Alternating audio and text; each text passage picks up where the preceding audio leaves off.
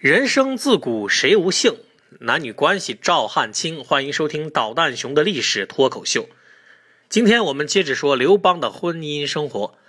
刘邦起兵造反后，四海为家，有机会见到更漂亮、更温柔、更像女人的女人。他呢，如鱼得水，跟吕雉从此以后就只是名分上的夫妻了。但是在他进入秦国首都咸阳后，这种浪荡的生活状态就结束了。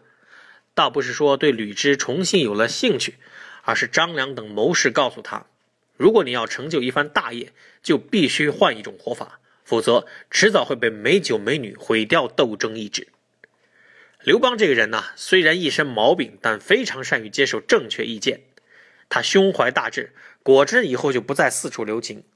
长期陪在他身边的是一个姓戚的女子，史书称之为戚夫人。说来也怪，刘邦两口子骨子里都是不择手段的人，但他们的儿子刘启却基因突变，就像数学里面的负负得正。这个孩子非常仁厚善良，刘邦不喜欢他，觉得他不像自己。后来戚夫人生了个男孩，取名叫如意，刘邦觉得这个孩子很像我，非常宠爱，一直想让他取代刘启做太子。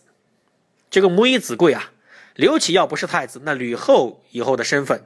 就岌岌可危了，他很着急，就去找张良帮忙。这时候，张良看到刘邦杀功臣毫不手软，已经主动退出政治舞台，不肯帮这个忙，因为他要躲到山里去修炼，远离这个是非窝子。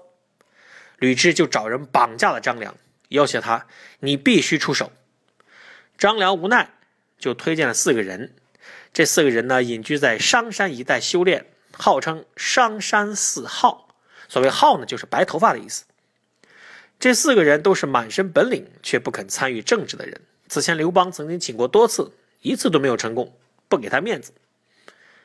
商山四号呢，听张良的话，现在呢，他就开始辅佐刘启，整天陪护在他身边，跟他一起吃饭、读书、出去游历。那么在一次宴会上呢，刘邦远远的看见他们，就问说：“太子身边都是谁呀？”左右知道的人说：“听说那是商山四号。”刘邦大吃一惊，说：“天哪！当年我请他们，他们不肯帮我，现在居然肯帮太子。”他就陷入沉思之中。这之后呢，他找来戚夫人喝酒，说：“我原本想把皇位传给如意，立你为皇后，但是现在看来，太子刘启根基很深，人脉很广，能量很大，我已经不能随便动他了。”我对不起你啊，这样吧，你给我跳一段楚舞，我用楚歌给你伴奏吧。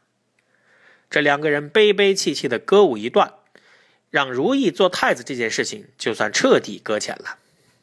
后来南宋词人辛弃疾还曾经写过：“何人为我楚舞，听我楚狂声。”用的就是这个典故。刘邦是真爱戚夫人的，越是这样，吕雉。就越是记恨戚夫人。刘邦去世后，吕雉做的第一件事就是把刘邦和戚夫人生的孩子如意从他的封地赵国招回来，准备找机会暗杀掉。汉惠帝看破了母亲的心思，时刻和这个同父异母的弟弟在一起，让吕后没机会下手。但是有一天，惠帝出去打猎，如意年纪小贪睡，没能爬起来，结果吕后。趁机派人偷偷进去，用毒酒毒死了这个孩子。之后，吕后砍掉了戚夫人的手脚，挖掉她的双眼，给她灌了哑药，把她弄成聋子，扔到厕所里，叫她人猪。你不是善于跳舞吗？现在跳呀！你不是善于唱歌吗？现在唱呀！你不是秋波迷人吗？现在地球波呀！从这些。惨绝人寰的手段中，不难看出吕雉是多么的恨这个女人。这时候的太子刘启已经即位做皇帝，这就是汉惠帝。吕雉请他来看人珠，惠帝一看，这是个人，但不知道是谁。一问左右，原来是戚夫人。惠帝痛哭一场，就病倒了。这一病就是一年。他告诉母亲吕后，说：“你这是非人的行径。”我有你这样的母亲，还怎么治理天下？从此以后，他虽然号称皇帝，实际上就不问政治了，这也为吕后专权铺平了道路。吕太后这样一个凶残到变态程度的女人，因为保持了汉朝政治的稳定，在历史上的名声并不是太坏。而汉惠帝刘启这样一个伟大的人道主义者，反倒背上了懦弱无能的名声。专制政治下，人性扭曲，很多概念也跟着扭曲了。人生自古谁无性？男女关系赵汉卿，请继续关注导弹熊的历史脱口秀。